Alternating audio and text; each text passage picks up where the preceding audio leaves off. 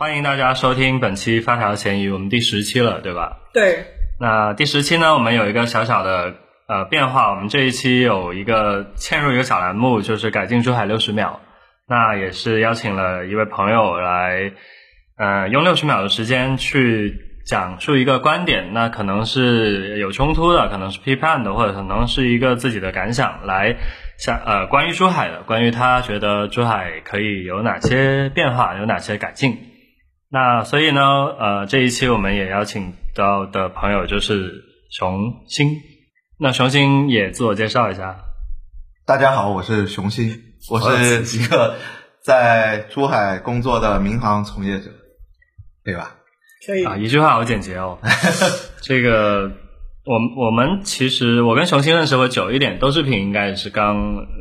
认识。对，从开始做播客之后才认识。那也蛮久了呀，半年了快。不，这是今天第二次，呃，今年第二次见面。对，上次在方言夜应该是。对，在方言夜，嗯。对，但当时没有没有聊那么深，但。因为我们这个也不是突发奇想，其实发条咸鱼也是跟我们关注的就城市青年和社区，然后也一直想说发现珠海的更多面，然后也是呃一起能够聊聊城市，聊聊呃年轻人关注的一些话题。那嗯，我们就做了一个新栏目嘛，就刚刚有介绍。那这一次呢，也收到了。非常好的一条，也是唯一一条 投稿，于是我们就把投稿的雄心请过来了。最近因为家人准备跳槽的原因，经常到周边的广州、深圳去玩，一起在招聘网站上也看了很多企业和行业，所以我觉得作为呃珠海，应当摒弃地方保护主义。甚至应该用更加优越的条件来吸引和引进更多的，尤其是商业和地产企业。竞争带来淘汰，也带来进步。我觉得这才是一个城市最重要的发展推动力。人口没法单独增长，人口会因为城市的发展而伴随增长。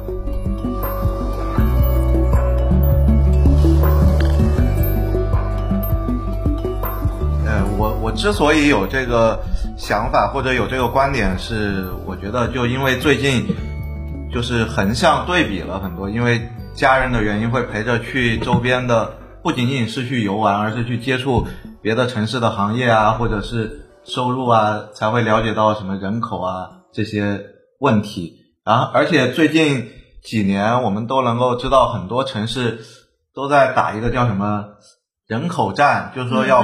要不断的把年轻的人才吸引到各地的城市来，然后珠海也出台了很多，就其实各地都出台了很多这种关于人口吸引人口的一些政策，不管是给钱啊，还是说一些补助啊，或者一些优惠政策、入户的这些政策，呃，其实他们的目的就是为了让人口更多。虽然在珠海，我今年在珠海是第七年，就珠海的人一直大家都会觉得不不够多。所以可能因为人口的原因，导致可能商业觉得没有周边那么繁华，或者说交通地铁没法修起来什么的。但是我觉得这不只是表面这么简单的一个问题，尤其是跟周边的城市一对比之后，你会发现其实不仅仅是人口少了，所以其他不行，而也可能是因为其他东西没有发展起来，所以人口才少。所以我觉得是这个原因。嗯。就是珠海目标是五百万，对吧？听听就好。现在有目标的有目标，才达到了百分之四十，对吧？对，因为其实像南韩青来说吧，他好像零九年还是什么时候就做过一版规划，那时候就说二零二零年要实现什么十几万的人口，那现在行情可能也就呃。八万吧，五五万左右，反正真的就是那个那个就是个目标嘛。嗯嗯嗯。嗯，然后他当然会有很多好的人才政策、产业政策来去啊吸引人和这个产业的到来，但是每个城市都在抢，珠海呢钱也少，对吧？政府挺穷的，就这这说实话。对。所以嗯，会看到就是没没办法，就是砸钱能砸出个太太大的水花。嗯。那那。这个市场或者说城市内部的竞争是不是足够充分？好像也要打个问号。嗯，而且因为最近就是，呃，正好有家人在从事，比如说相关跟房地产有关的这种行业，就会了解到一些信息，像有很多其实我们不从专业的角度出发，就从我们城市居民的角度，我们都希望城市里面有更加繁华的商业，对吧？就像各种商圈，我们可以去娱乐，嗯嗯。可以去逛街、看电影什么的。嗯。但珠海珠海的商圈大家都知道，其实呃相对其他城市来说非常的凋零，然后就是其实这背后也有一些了解到的，就是保护主义的存在，就说有一些很好的商圈，我们之所以并不是珠海不够吸引他们，而是有一些他想来但是来不了，嗯。哦。可能是因为珠海为了一些本地的还在发展当中的，它还没有发育的非常成熟的一些、嗯。一些企业，为了让他们能够现在珠海这片土地上好好的成长一番，所以它它不让别的一些非常有竞争力、非常凶猛的商业进来，因为进来的话，可能很多珠海本地的一些商业就就就完蛋了，就是这种感觉。嗯嗯嗯但但其实我之前有很早了，那时候可能一四一五年，我跟一个在深圳做品，就他是给商业地产做策划定位的，然后也是招商的，嗯他手上有好多大品牌资源。嗯那那个时候他就挺，因为我当时也在呃那个商业行业，我在免税嘛，所以嗯他当时就会一直在问我你们吉大那个怎么样？我说不怎么样。然后他他就会跟我说，这些大品牌他们还是就是不会太来珠海，因为他他看到有华华商都啊这种，他就是说他们招商挺难的。嗯嗯嗯，对，就就两边都有这个原因。一方面，你地方可能不愿意主动打开你的这个怀抱；嗯另外一方面，大品牌它也会看你的人口基数，跟你画一圈，对比如五公里、嗯十五公里之内，呃，你的这个人口的消费力和人数怎么样？那一看，哎呀，我为什么要在珠海呢？对吧？嗯嗯，所以现在珠海第一个万达影城哦，好像这个月才开，对吧？在哪里？在哪里？在香洲总站对面那个那个幻猫，就是那个新的、啊，哦，是是万达商场吗？不是，它就就它就只是影城进驻了。我我之前在极客看到一篇一个人写的一个东西，我觉得当时还挺惊讶的。就昨天我给你们发的，就是经经济人学的那本杂志把珠海评评评为就是哎，这个为什么？宁波、成都、杭州这样子的一个具有，珠海花了钱在那个里面。人家是外国外国杂志，怎么会是花了钱他？评判的标准是什么呢？他是他是这样子评判的，他是划定了生活圈，就是他把他应该是把呃广深澳这样子的，就是我们所谓大湾区的这个，把它同城一体化去看待这个东西了。就是我们说，呃，在一个就是经济圈里面，它不可能永远全部都是强强势的一个城市，在这个地方，它一定会有作为附属配套的这种卫星城。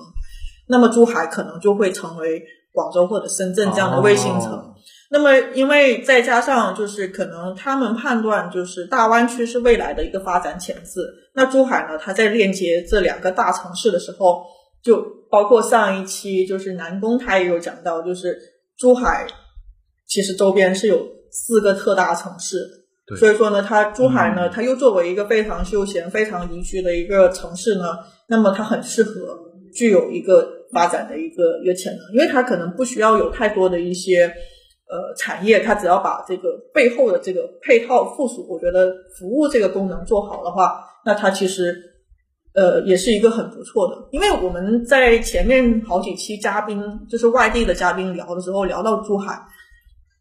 当时我们也有问到说，呃，认为珠海怎么样才能也能成为一个像经济发达的一个城市，而不是像现在非常慢、非常悠闲。就有些嘉宾他们也会讲说，那他为什么一定要发展像深圳那样子的地方呢？我觉得他很悠闲。然后就是周末的时候，我在海边走走，然后吃点好吃的，然后那个就这么很悠哉的过了就很好了。这是它城市本身的特性。我不一定每一个城市都要复制的像深圳那样子的。对对对，只是说我感觉，就不管说你城市的定位是什么，或者说你的发展方向是什么，就是现在有一种感觉，就是现在很多人评价为什么珠海，比如说为什么你你你的你的商业发展不起来，或者你为什么交通就这么呃没有修地铁，就大家都会把它归咎于人口不够上面。嗯嗯嗯嗯，但是我觉得这不是一个最根本的原因所在，就是嗯如果什么发展不起来都归到人口上，而人口不来又又会反过来，这两个是没有办法，就是把它有个先后鸡顺序的。的，所以对，所以就回到刚才我们说的很多像地方保护主义啊，或者说我们来考虑这个城市就是发展到底是要呃围起来发展，还是说要打开来发展？其实我觉得这就像一个叫什么呃，就像一个压力传导的模式一样，就说如果就像比如说你在一个一个公司里面，从上往下每一层都有很多压，各自都有各自的压力。如果你选择的方式是每一层都给把自自己的一层压力更加加倍之后灌到下一层去，那么到最下一层的时候，这个压力就会非常大，或者说会爆棚。但是如果每一层都选择分担自己所属的那层压力的话，那么整个压力或者说承担的责任感觉是被分摊下来的。嗯我为什么会联想到这个呢？但是我的感觉就是，这个城市的发展有很多，就是它的短板或者原因，其实是嗯可以可以相互，它可以相互制衡，但是又可以相互促进，嗯嗯就看选择用哪种方式去去看待它，嗯，就是这个感觉吧。所以所以你家人有想过，如果说去深圳上班，然后周末回来这边住的这种想法吗？就如果去深圳，可能并不是说想长期处在一个在深圳工作但在珠海生活的状态吧。嗯。就选择，就像现在我的家人选择，愿意选择到深圳去发展，可能看重的不是他的生活环境，嗯嗯，因为你知道，在一个超大的城市生活起来肯定不如珠海舒服，成本会很高。不管是成本还是说你的舒适感，嗯。肯定不如在珠海这样一个相对现在说很舒适的一个状态下。但是可能看重的是它在某些行业上的它的平台会更广，或者它它接触的东西会更大。是的，可能说你在这个过程中，比如你定个两年、三年的时间里面，你会收获比在珠海更多的东西。对，的确是会这样子的。就我刚才说到这一点，是因为我我们之前有很多同事，他们实际上就真的是周一一大早赶去往深圳最早的那班船，然后周五晚上坐最晚的那班船，然后回回来来，就是 就是像相当于就是平时双走城生活，对双层生活，而且又很方便，因为本身从珠海到深圳坐船也就是一个小时嘛，嗯。对。啊，所以说就是两者可以兼得，其实也是刚好印证了我刚才说珠海是做背后服务配套的那个那个城市。我觉得这个有点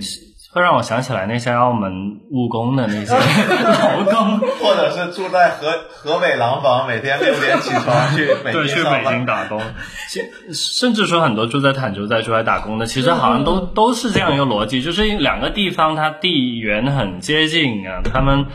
但是呢，因为他们的这个工资水平差距很远，嗯所以大家会选择赚更多的钱，住更便宜的房子，对，就典型的导致了这种，而且是巨大的职住分离嘛，嗯就是一直北京被人吐槽，不就是说大家住的地方跟生活的地方太远了，嗯嗯嗯，嗯，现在其实珠海就是有有一点点这种感觉，但其实啊，我算是比较多关注城市的这个产业这一块的，然后我觉得稍微可以说一说珠海那些啊，还是有一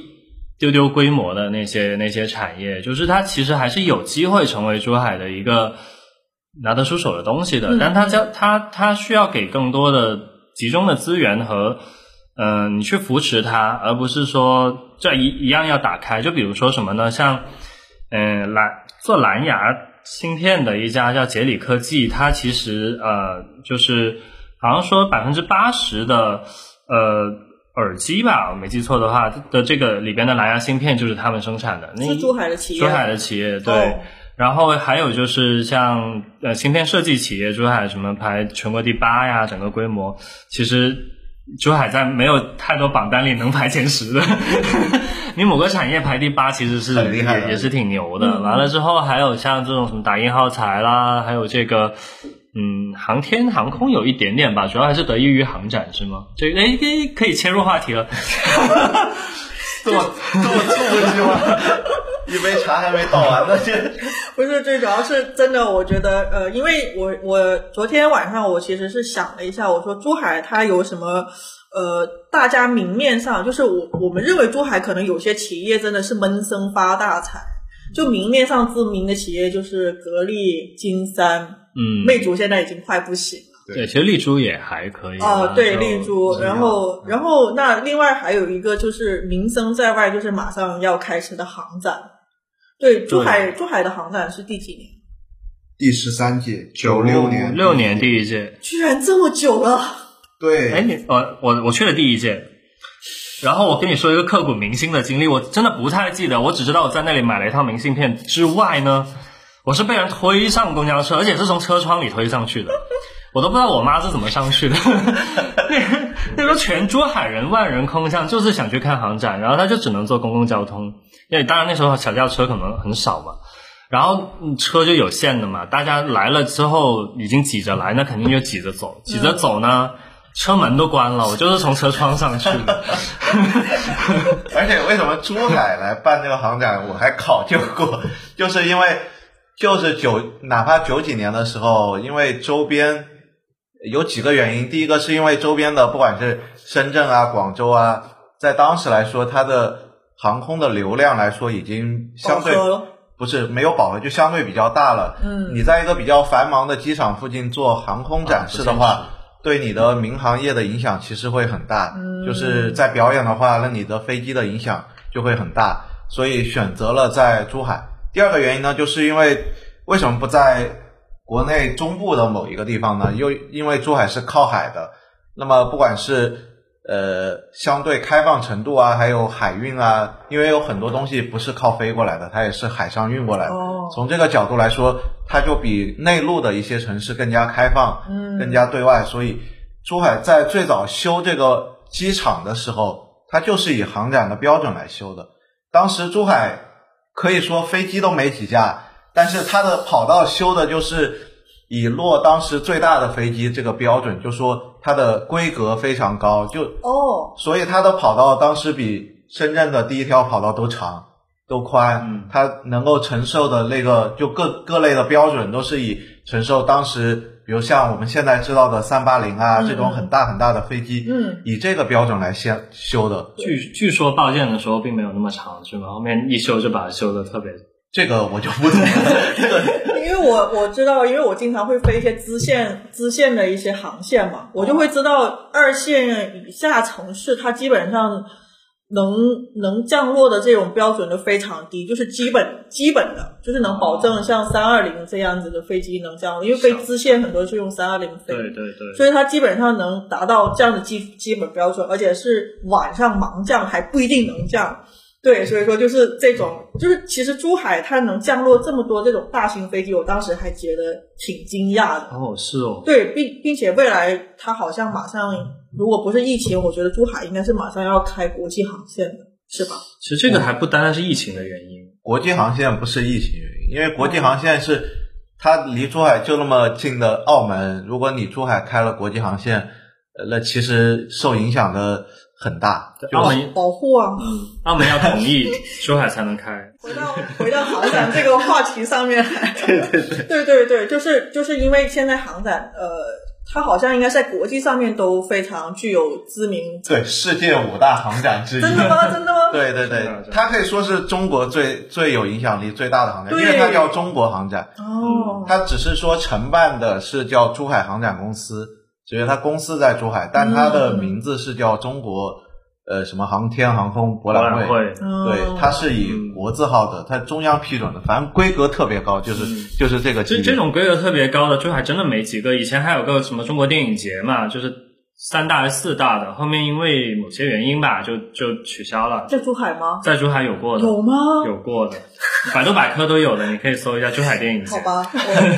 反正就是我知道全国甚至世界知名的就是航展，就是珠海航展，所以对对对，可以来我们下来讲一下中国的航空，就是珠海的这个板块的这个行业怎么样？顺便科普一下这个呃叫空管的这个神秘职业。对对对，就是就是其实我一开始知道，就他们给我介绍你的时候，说你是从事空管的，我当时说哇天呐，我居然能认识这做空管，因为我觉得做国内的话，因为我是从电视剧上面，而且是从日剧或者是美剧，他们一般都会讲到有空管这个这个 part，然后但是国内的话是非常低调，就基我本上相信应该你你们应该有看过《中国机长》啊，那里面就 因为因为那里面的演绎才让空管被广大人民所知，因为李现太帅了，好多就叫他老公，你知道吧？好多姑娘。像包袱。因为他演他的角色就是空管，哦，就是那个人儿，对，哦。所以让很多人在因为这个电影了解了我们，也不叫了解，知道了有这么一个行业，就是站在那儿啥也不干，就一直在叫那个川航的飞机，叫叫叫，也啥也做不了，就是所以要给普通人科普一下，空管一般都是在平时的工作内容吧。直接就跳到了这儿啊。先先科普一下先。你可以顺便把航展也说一下，因为这个其实可能大家都听过，但都会觉得很神秘。就是航展，其实大多数人能了解到的，就第一是航空爱好者嘛，他们会嗯嗯了解有什么新的机型啊，或者说有什么新的航空的科甚至还有武，器在里面。对对对，很多，比如说他会去了解现在的飞机具有什么什么新的功能，他会可以通过这个了解。然后还有一些就是摄影爱好者，他会去拍各种飞机，但其实很多人不知道的是，比如说这个航展整个整个这么大规模的一个一个展览嘛，比如说在珠海机场这个范围之内，这一下要来至少有一百多架很大的一些飞机，如果包括那些地面静态展示的一些小的飞机的话，就非常非常多的这样一些航空器，它是不管是运输进来，还有到时候表演的时候它在天上飞，其实它都跟我们这个行业有关，就是说它在展示和表演的时候，背后其实都是有人来保障它的，就是所以这个时候我们这个空管这个行业就发挥了巨大的作用，就是对对对。所以可以直接理解，就是因为航展你们还得加班加点的。其实不就说保障航航展的正常的这个运行，就是我们的工作内容之一。哦，就是起降的间歇要跟表演的时间。其实简单来说，基本就呃，简单来说，我们比如每两年要举办一次航展，我们主要的内容就是三个方面。第一个就是航展开始前，这些飞机要飞到珠海来，嗯，嗯有一些是从船运过来的，但有一些大的客机啊，像新的一些，比如说机型，呃，上一届的什么三五零啊350什么的，嗯还有一些很大的运输机，它都会飞到珠海机场来。在这个过程中，其实是由我们指挥的，因为它不像我们平时常规理解的，比如北京飞珠海或者上海飞珠海，它有固定的航路一样的。它这种飞机是比较特殊的，它会临时的申请一条路线，嗯嗯嗯，然后这个时候他在路上那些驾驶员不叫驾驶员，飞行员 也不知道怎么飞，因为尤其今年是因为疫情的原因，呃，就不太有国外的表演队来。哦，像之前什么俄罗斯啊、对对对。这些老毛子说英文，哇，我的天，真的是就是你你真的想象不到一个俄罗斯人说英文是有多么的奇葩，就是还带着弹舌音的，对对，你会觉得中国人的英文真的太好了。就是呃，在这个情况下，他们在航展之前就会过来，然后呃，所以在航展之前，我们主要的任务就是让这些飞过来的飞机，保障它能够正常的落到珠海机场，不要不要飞歪了呀，不要飞到别的地方去啊。然后这是这是我们要做的，就是告诉他怎么飞，什么时候要转弯了，什么时候要下降高度了，然后什么时候你可以落地了，就是这是我们要保障它的。然后航展之前还有一个就是很多飞行队到了珠海之后，他要熟悉场地，他要训练。哦，他要练习，对这个练习的过程，其实他也不是说自己就上天乱飞的，他这个时候也是在空管的保障下，就会告诉他你在哪个区域，或者说你往前最多能飞多少公里，这个时候你只能在某一个划定的安全的区域内飞，这个时候也是帮他去熟悉场地。然后航展中间呢，就是就是大家看到了一些飞行表演，然后但飞行表演中间还得有旅客要落地啊，或者说正常的我们要正班的飞机要飞到别的地方去，这个中间的协调跟跟这个调度就是由我们来完成的。嗯就是说，比如他表演是表演多久，那么他表演完了，那为了利用时间，那他表演一落地，那我立刻就要安排飞机，现在立刻起飞，就尽量不要让他们时间相互冲突，让他们不要延误正班飞机，也不要影响飞行表演。主要最重要的就是这个东西。表演完呢，其实我们就是航展结束，我们也是有这种，就是那些来的飞机他还得回去，这个时候也是要也是要帮助他们去呃按计划的航路航线去飞到他们的目的地，就大概是这样一个流程。简单来说就是给他们提供一个指挥他们的服务，就是告诉他们要怎么飞，他们才能够落地，不要撞到别的飞机，就大概是这样。嗯，嗯，我一直没有想到过这个，我没有想到航展的飞机就是还要跟空管这边有一个衔接，因为他们好像很多的一般是属于在低空的对表演的这个状我态。但凡只要在天上的飞行物，按理说我们都除了无人机吗？还是无人机按 无人机，我们现在也是需要掌握动态的，就是哦按正规的申报流程的话，我们这边是会有所有的信息的，就什么时间在哪个区域，在多少的高度你会飞多久，这样我们需要掌握这个信息。因为曾经无人机刚刚开始的时候，就有好机场什么的？有好多无人机就是扰乱了机场对对对对安安全。影响非常大，就很嗯很危险。后面好像是像什么跟大疆直接就把这个化为了禁区，对化它在禁区它在机场的范围内就收不到信号什么的。所以，所以今年航展有什么看点吗？你有内幕消息看点吗？没有，我看这些消息也是从珠海发布这个公告。官方。对对这今年是挺特别，它是线上线下结合嘛，对，这应该是影响力最广的一届了。按理说，呃，就昨天昨天这个飞行表演队就来到了珠海，然后这是上一届的签名海报。哇，他们追到红鹰了。对对对，这是哎，每年都是他们吧？每届都不呃中国内最牛逼的表演队叫八一，那是哦八一空军的一个表演队，然后这个是呃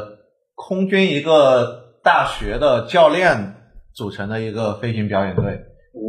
反正就是也是表演很精彩，就是嗯，昨天他们就是十十架飞机全部到了珠海机场之类的，哎，那个燃烧的陀螺仪还火吗？在抖音上，就不如以前那么多。我是也挺，就是抖音上一个网红，然后他拍摄的手法比较特别吧，应该算带了节奏，对就，是不叫带节奏，就是说是他引起了很多人的因为对模仿这个。因为刚开始是他他最早用这种方法，他能拍的也就那些，所以现在已经就素材感觉没有那么多了。但他是好像本身行业跟你这个也是相关的，对？他是飞行员哦，，他是飞行员，对，他就是南航的飞行员，经常还要来珠海。对，他们南航的呃，在在珠海有一个模拟训训练基地，它定好像就在附近吧。呃不在，应该在保税区，嗯，那叫翔翼，是一个专门训练，你不在就是说金湾吗？感觉上像是具体在哪我也就就都属于民航内的行业内的一些企业了。就他会去在那个机器上模拟飞行，就说哦，就不管他说要换一个新的机型啊，或者有什么新的技术，都先是在模拟的那种仪器上飞，飞嗯飞好了，达到一定时间之后才能去飞真的飞机。我看到珠海最近有一些研学团就发这种模拟飞行的，那种属于旅游项目，科普就是旅游体验。其实这就是我觉得，哎呦，回回到主题了，我的天，太厉害了，这都能绕回来。就珠海的一个一个一个现在比较新兴的行业，就这两年其实就是结合中国慢慢这种低空的空域开放这个政策慢慢的兴起之后，因为以前都是这些空域都属于就是非常封闭的，没有没有开放出来，但是这两年慢慢就是慢慢的开放一些之后，就会有一些通航公司，就像旁边有九州机场，它会有港珠澳大桥的嗯嗯。观、观赏啊，低空飞行，对，还有一些直接坐到什么、什么海岛上去送你上去啊，还有一些观赏性的，像现在金湾就有很多，因为斗门那边有个连州机场，哦，然后金湾机场旁边有一块小小的基地，也是属于这种通航公司的，他们就开发了很多这种针对小朋友的这种呃项目，就其实叫旅游项目了，我们叫它就是可以让他们坐在小小的直升机上上天去转一圈啊，然后可以去飞飞那种就刚刚说的模拟机的，就模拟飞行。我我我对低空飞行还是比较，哎，之前在华发商都那儿不就有一个有一个有一个小的通航公司就在那儿专门设了一个点，就坐直升机嘛，嗯，就从那儿飞海泉湾，那也啊。是也是类似的一个，我对螺旋桨飞机我都很害怕。而且有些小飞机现在还是其实很安全，就是像像这九州机场的，就是它会每每周会固定运送人到海上那种采石油的平台，嗯嗯，哦。还有一些比如有台风来了，他会去撤离啊、救援救援啊。嗯他们的仪器其实跟我们平时坐的飞机都一样，甚至更先进一点。就说到这个行业嘛，所以现在金湾的主打的这个行业就其实就是航空。航空新城嘛，对，就是说感觉就是珠海希望在这方面有更大的发展嘛。嗯，像现在他会呃定期举办一些通航的展览，就针对现在低空空域的开放，包括珠海现在有有了新的一个比较大型的连州的连州那边斗门那边就是一个通航机场，就是在那个什么十里对，连江那个地方，对对吧？所以它其实现在我觉得能够发展的项目是很多的，很很大的。因为随着空域的开放的话，那么我们整个其实对于低空空域的利用的机会是很多的。所以，嗯因为珠海我觉得是有这个先机的，就对因为它已经第一有航展，航展其实航展并不能直接带来很多的是就什么利益啊，最多就每年那个时候，每两年的那个时候，对我嗯，我觉得最目最眼前的，你可能是带来了人流人流量，对吧？嗯嗯，还有机场周围的那些村民，酒店。对停车费可以收很多，就是这是非常短期的，但其实它是促进整个行业。就比如说，它现在今年大概说的有七百家企企业来参展，就虽然表演的飞机不多，但其实更多的他们来不是为了看表演，而是说为了做生意。嗯他可以在这个展览上，他可以做很多的交易，对它交易额非常高。那么，当以后大家再说到比如这种通航或者是航空业的一些一些事情的时候，大家自然会联想到珠海，可能会他他就想到珠海是一个基地，嗯，或者说它是一个很大的平台。那我觉得这就是一个优势吧。对。其实原来就像广交会是一样的，就是原来广州做广交会这个时候，那每一年大家首先想到的这种贸易的这种交易，首先就想到广交会，因为我它就有一个带动作用，它可以让整个行业你形成一个一个链条之后，那当有新的东西出现的时候，它自然而然就会汇到你这里面来，嗯这样你这个就像雪球一样越滚越大。对，所以我觉得这个行业是一个还是挺有挺有发展潜力的。因为本身航展这个东西，就前面讲到中国珠海应该就是最大了，包括它在全全全球的这个这个知名性。那我不知道珠海在这些这么多年的这个航展里面之后，它有沉淀一些企业国在，天宇啊，就是发动机维修的，还有呢，挺大的。因为因为金湾它在机场旁边那个很大的一个航空新城，其实它在那个地方修了很多的那个倒是可能，因为它是新的，好像就是那个感觉是打了一个名字，然后都是房地产企业，啊就 就就是机机场旁边一排平像平房一样的那种，我感觉像是个那个就航展馆，就航展就在里面。嗯就机场旁边那个呃平房的，那就是展厅。它总它它这几年都在增增加展厅，因为每年的规模都在不断增大。我一直以为在那些展厅里面，它旁边就像机场旁边，不是会有很多的一些附属企业就在旁边直接直接办公。我以为那些新建的，就是给他们这样这样子的一些公司沉淀下来。它好像以前的航展是临时，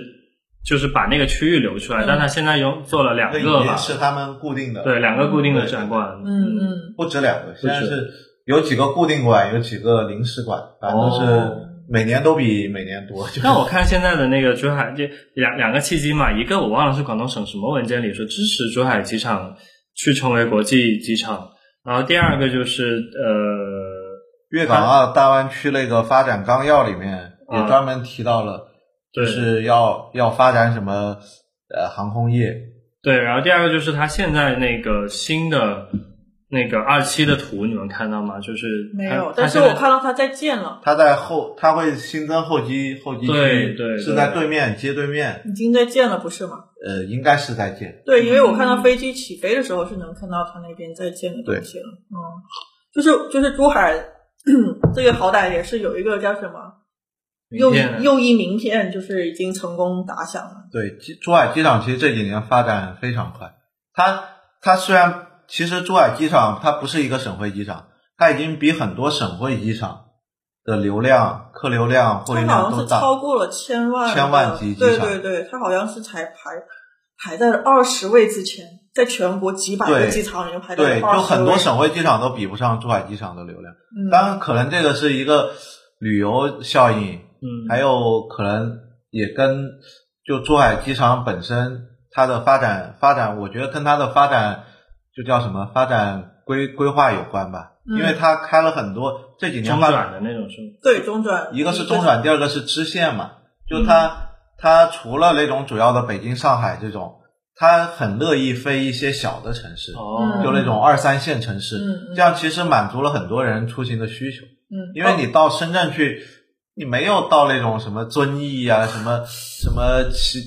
也不不能说人奇奇怪怪，就就蛮小的一些城市，对会会往一些什三四么贵州茅台机场，哦，对对对，然后什么是的，是的。遵义机场，什么你包括连飞宜春都有，天啊！我当时都惊呆了。对，就是其实珠海机场，就是这些年，当然它应该可能是换了管理公司的缘故，就是一个是它的线路开了很多，第二个的话，它在服务上面，它最早的时候是停车是免费的，只要你凭往返机票是免费停一个星期，然后后来到三天，然后现在是没没有。没有了，对，对。接着就是就是它还有在接驳上面，它为了把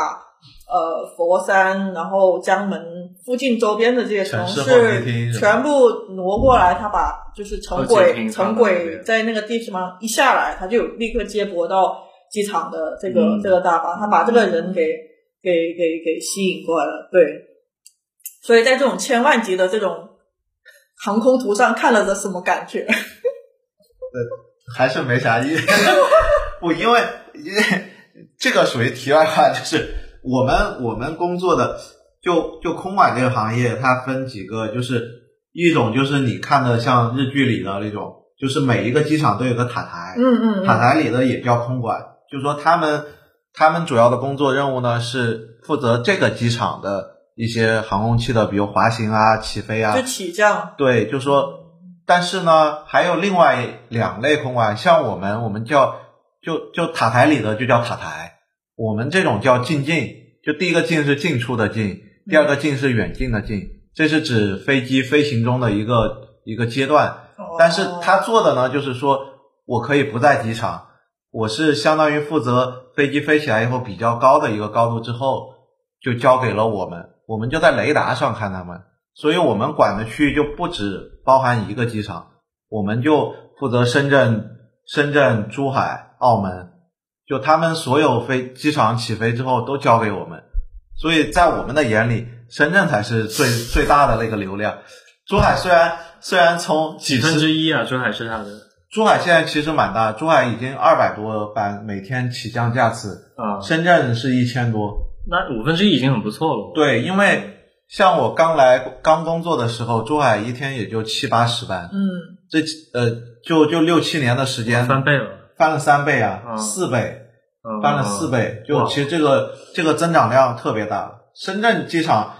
它同样的时候可能就七七八百，现在也也就一倍不到，对吧？它就一千一二，嗯对吧？这种增长量珠海是非常大的。嗯嗯嗯。所以好奇问一下，你们这个职业是对外招聘是有什么要求吗？不，它是专业的专，就有相应的专业，就、哦就全国目前来说就三个学校有这个专业，然后就每年会定点从这三个学校专招相应的学生。这样子啊？对，就、哦，就学技术小工作。因为那包个分配，你知道，就是就是日剧里面，因为我觉得日剧是个很神奇，就是它里面讲介介绍到，就是它之前就除了有讲空管之外，它前面就之后还有讲一些机长之类的，嗯，都是从面向社会招聘的，然后通过一个培训的一个阶段，然后就在香港，香港就是社招的这个行业，嗯，就其实它它有一些相，它其实有一些相应的规则，或者说专业性的，比如些一些通话呀，还有一些规则啊，其实就是呃，你要通过职业的培训来学习这些规则，对，学习之后就就在上岗之前经过一些培训就可以上岗了，就是这样，嗯，对，所以我们国内还是就是比较严格一点，也不叫严格，就是说形成的习惯就是说。因为他每年的只招应届生嘛，应届生就从对口的几个学校的相应专业里面去找，就是这样。我们聊了蛮多关于航聊完工作之后，聊一下业余生活。对，就是这这这，我觉得雄心是个典型的，除了 A 面有 B C D E F 面的青年。我是个我是个骰子，我你比骰子还多，就是太多斜杠了，就又玩篆刻，然后又又摄影。对。因为我还是真的是看犀牛的那篇公众号，我才知道原来你会篆刻。因为上回方言夜你是写对联，然后 然后我就想说，因为还有就是之前就是他们说你是还是乐道的御用摄影师，OK，我知道了摄影师，然后知道你会写春联，然后最近又从犀牛的这个那个公众号里面发现你还会篆刻，请问你还会什么？煮菜特别厉害。我这些都是不赚钱的技能，但是我跟你讲，这些都是花钱的技能，你知道吧？就是这这都在那个地方，你看那都堆着，就是这些工具，都是月饼盒、饼干盒装着的各种。对对对，所以想想问你摄影这一块哈，就觉得熊心还挺能拍出那种味道的，就能理解吗？就是哪种味道？极客极客上不有个话题嘛，就是什么摄影扫街什么爱好组，然后还有就是呃城市人文纪实摄影之类，它它好几个话题，还有就重建生活的附件性，我觉得你都可以去投。就你的照片非常符合。没有，我就觉得其实它会帮助我认识城市，就是就大概这样说的很文绉绉的，但其实就是我哪怕就待在珠海，我其实很多时候。我也愿意，就是休息的时候，我就提个相机，把车开到某一个地方停着，我就到周边转，就大概是这样一种。因为有很多街道啊，或者是很多一些地方，你开车是去不了的，或者你开着车你只能路过，你就嗯，你就去看不到那个地方，嗯。所以正好我又要拍照，如果你光是去逛的话，可能逛过就完了，或者说。也许有当地的人给你讲解也可以，但是我觉得我作为一个就是叫什么新珠海人，就很多历史我是不知道的，但是我可以通过镜头记录的方式，就帮他是帮助我的，我可以通过他来就记录这个地方，或者说来来了解他的其中一些一些风土人情那种感觉一样。嗯，因为就像刚才我们说的，我我刚买的那个。像什么你好小朋友这种这种画册一样，其实当时拍的时候，可能摄影师自己他是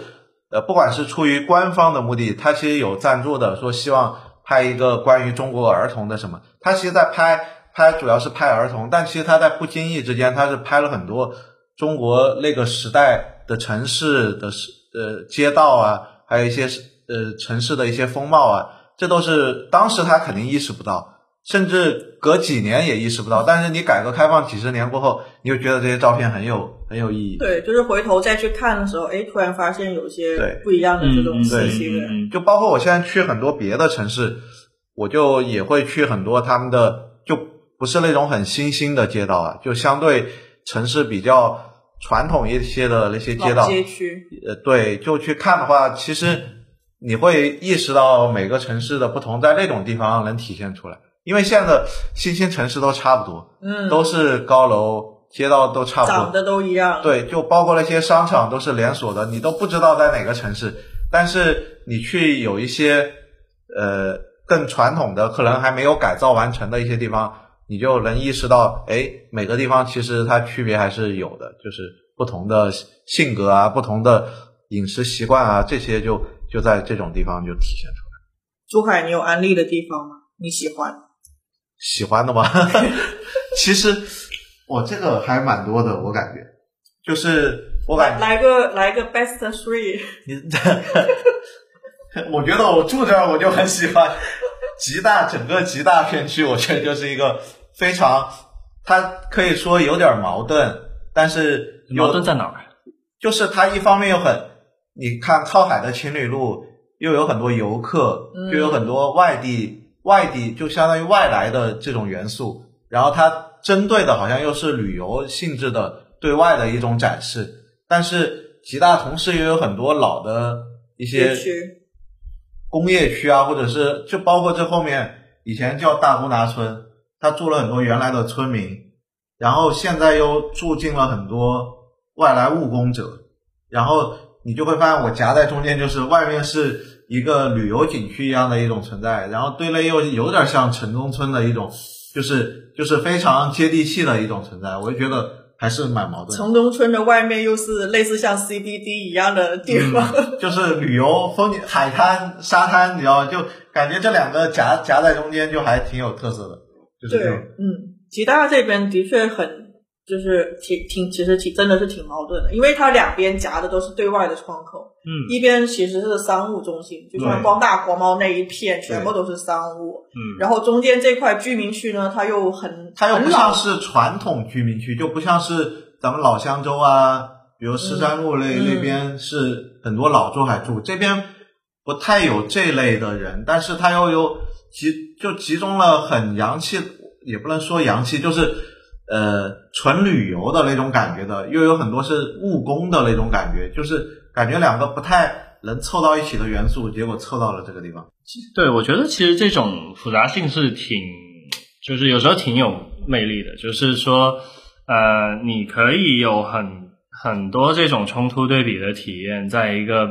可能十分钟的步行距离之内。嗯，啊，这个。其实也也是一种城市的包容性吧。我有时候在想，我就觉得像像我之前去什么深深圳啊、广州啊，当他们这种城市特别大了之后，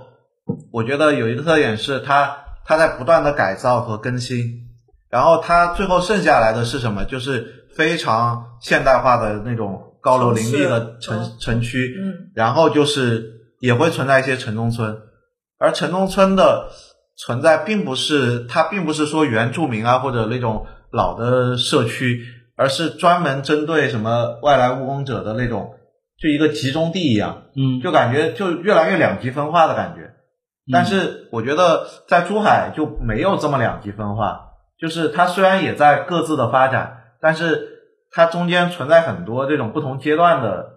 就是并不是说呃城市更新带来的。一方面是越来越现代，另外一方面越来越呃破败的那种感觉，不是的，就是可能正因为珠海的发展的 脚步感觉比较平缓吧，嗯，然后它的改造也没有那么突然，所以它保留了很多这种中间阶段的，它在相互融合的那种感觉，我觉得这种感觉还挺明显的，因为别的地方我看不到这么就是这种风格融合的很奇怪，你知道吧？就又有很年轻的学生仔，就你看到很青春洋溢的，然后像观塘那边又有很多老老的那些，你又看到非常原来的村民，对老的那些居住的那些环境，然后结果他们又融在一个社区里面那种感觉，我就觉得挺有意思的。最后一个必问的问题，对我和 Jason 现在，我们我因为我们其实这是第十期嘛，然后。我们应该是除了第一期是我们两个人对谈之后，几乎都不是我们两个人对谈，嗯，都是邀请嘉宾的。然后嘉宾里面大部分都是新珠海人，对吧？差不多。对，除了犀牛，除了市民李先生，对，除了除了他，他不是不是新珠海人，其他都是新珠海人。所以说，我们觉得就很好奇，就是为什么。当年会选择来珠海，就是你为什么选择了珠海？这个理由说出来其实蛮土的，就是一点都不洋气。就是就是，我觉得是两个原因吧。第一个是职业原因，就是呃，我们这个行业工作地点基本就民航行业嘛，所以都在呃各地的机场啊，或者说民航的行业里面。然后而出于行业原因，是因为当时我们在就业的时候，就毕业的时候双选会嘛，就我在四川读的书，我又是四川人，嗯，然后成都太火了，那时候成都的房价才七八千，你知道，然后就是在成都根本就留不下来，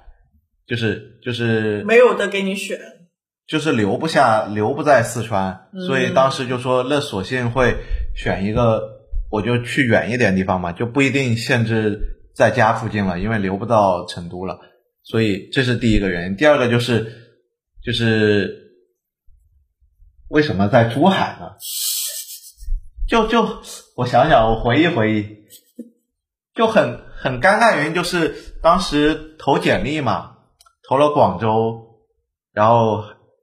然后这个哦，我想起来了，这是个很扯的故事。就是其实我当时，因为我们这个行业一般都在各大机场嘛，嗯，当时投的就是广州，因为其实在我印象中是不知道珠海有这么一个公这么一个单位的，这么一个民航单位的。但是投到投了简历之后，我们现在的领导去去广州那边的领导的房间玩儿，就偷了几本简历走，你知道吗？就我做的简历，就 就他看着挺挺好看的，就把我的简历给拿走了，然后就打电话让我去面试，相当于，哎，就机缘巧合的，然后就就相当于面试上了，然后然后一听在珠海，然后当时就跟家里人商量嘛，然后我爸只说珠海好啊，珠海很干净，因为当时 他前些年出差的时候来过，觉得这是一个环境优美的的一个城市嘛。然后第二呢，然后我当时就只是一种冥冥中的印象，是觉得一个大城市跟一个小城市相比呢，嗯其实从个人的感受来说，我更希望去一个小一些的城市。嗯，当时其实对于珠海的了解很少的，所以这是就是莫名其妙的原因。你你当时都是只是选了南方的城市吗？北方的没有，当时没有考虑过。对呀、对呀、就是当时我投过几个，呃，有几个地地方选择，一个是广州，嗯还有一个在贵州，对，然后就就基本上就投了这两个地方，对，嗯，然后所以所以为什么是珠海，为什么不是中山、东莞？这个这个其实 因为中山东莞的领导没有去不，广州，他们没有机场。哦，原来是没有机场。所以，所以这个原因还蛮蛮奇特的，就是哪怕现在，呃，有时候工单位一起吃饭的时候，领导说起这个也挺好玩的，就是 其实是机缘巧合的那种感觉。你还有别的同事是因为这个原因被 没有，那一年我们公单位在我们学校就招招聘了我一个人，你知道吗？就是这样。所以你也并不是迷恋像海这样子的这种。我当时就是在可选的范围内的话，比如说我自己在广州跟珠海选的话，那其实我两个城市都只是旅游性质的来过，对吧？嗯那其实对于我个人呢，只是一种概念上的印象的话，我就更希望一个节奏慢一点、环境就是小一些的城市。这是可能是因为本来四川人的性格吧，就喜欢一种比较节奏缓慢的一种生活状态吧。嗯，可能跟个人性格也有关系，就是这样。当然，你说来了之后，为什么还还会觉得会继续在这边生活或者什么的，就是这种就很难有一个具体的理由了吧？就就是感觉还挺好啊，就感觉。嗯，就比较主观的、感性的一些认识。，对对对，就因为我觉得自己最大的感受就是跟呃周边的一些或者说城市更大的一些城市比起来，就觉得珠海，我觉得它有一个很特别的地方，就是呃也可能是呃自己的感受吧。我觉得城市小一些，但是它的圈子反而会更大一点，就是我个人的感受。就是因为我们刚开始工作的时候，在广州待过很长一段时间，然后在这个过程中，我发现城市你越大，或者你的交通成本上升之后，你的活动范围跟圈子反而会被限缩在一个地方。就是两点一线或者是三点一线对。对对，嗯反而在珠海，因为头几年就是真的来了就一个人都不认识的状态之后，反而觉得自己的活动范围跟呃结识的圈子会更更开阔一些。这可能是不只是珠海的特点吧，感觉是可能相对你的城市圈子更小一些会带来的好处。有一个岛屿在北极冰川，没有花朵，也没有失落，在那个岛屿洒满了繁星。